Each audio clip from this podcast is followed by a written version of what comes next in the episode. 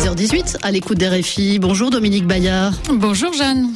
Aujourd'hui l'économie, on, on, va parler aujourd'hui de fortes subventions à l'achat de voitures électriques made in USA. Joe Biden a déclenché hein, la colère des constructeurs étrangers et de leur gouvernement. Les États-Unis, euh, Dominique, sont-ils à la veille d'une nouvelle guerre commerciale avec leurs alliés occidentaux? Alors cette ristourne prévue dans le vaste plan de relance Build Back Better, qui est actuellement soumise au Sénat, pourrait aller jusqu'à 13 000 dollars, dont 500 dollars si la batterie a été fabriquée aux États-Unis et 4 500 dollars si la voiture a été euh, montée par des ouvriers américains syndiqués sur le sol américain. Of course, un coup de pouce magique qui va effacer un tiers du prix moyen d'un véhicule électrique pour le Mexique et son industrie automobile tournée sur ce marché américain. Cette ristourne, c'est un coup de poignard. Elle représente un manque à gagner bien plus élevé que les droits de douane dont le Mexique avait souffert sous la précédente administration.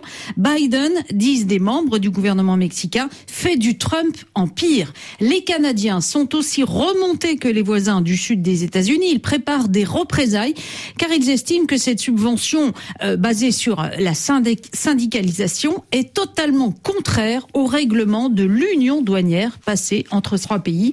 Les Européens ne sont pas en reste sous la pression des constructeurs allemands.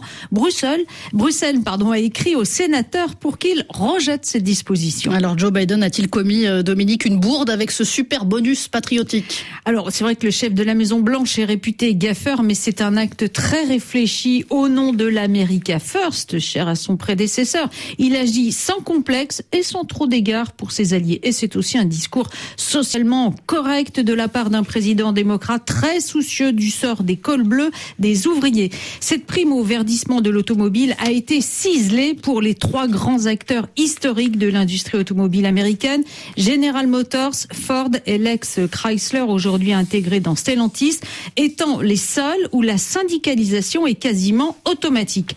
En contrepartie, les trois se sont engagés à sortir une voiture électrique sur deux dès 2030. C'est pour rattraper la Chine, qui a une longueur d'avance en matière de voitures électriques, que les États-Unis sortent aujourd'hui le grand jeu.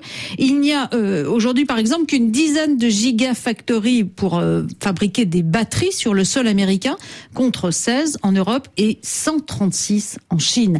L'administration américaine renforce donc le soutien à toute la filière électrique, avec des mesures également pour développer le réseau des recharges des batteries euh, des voitures. Et ce n'est pas une surprise, hein. les marques étrangères présentes sur le sol américain trouvent cette concurrence déloyale. Alors Toyota, le japonais, est furieux puisqu'il fait partie des sociétés où le personnel américain n'est pas syndiqué, ce qui lui permet d'avoir des coûts plus bas. Il s'estime injustement traité, il le fait savoir, mais pas question pour autant de bouder ce marché où il faudra renouveler tout le parc en voitures électriques dans les prochaines décennies. Le constructeur nippon a annoncé par ailleurs il y a quelques jours un investissement à 1 milliard 300 millions de dollars dans une usine à batterie en Caroline du Nord. Les constructeurs allemands, eux, ont 60 000 salariés sur le sol américain. Là encore, ils ne sont pas syndiqués.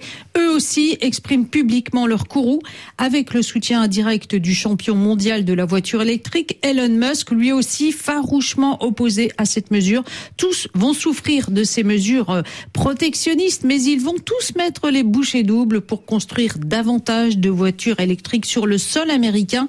Et c'est précisément le but recherché par Joe Biden. C'était Dominique Bayard. Merci. Aujourd'hui, l'économie, c'est à retrouver évidemment euh, sur RFI.fr.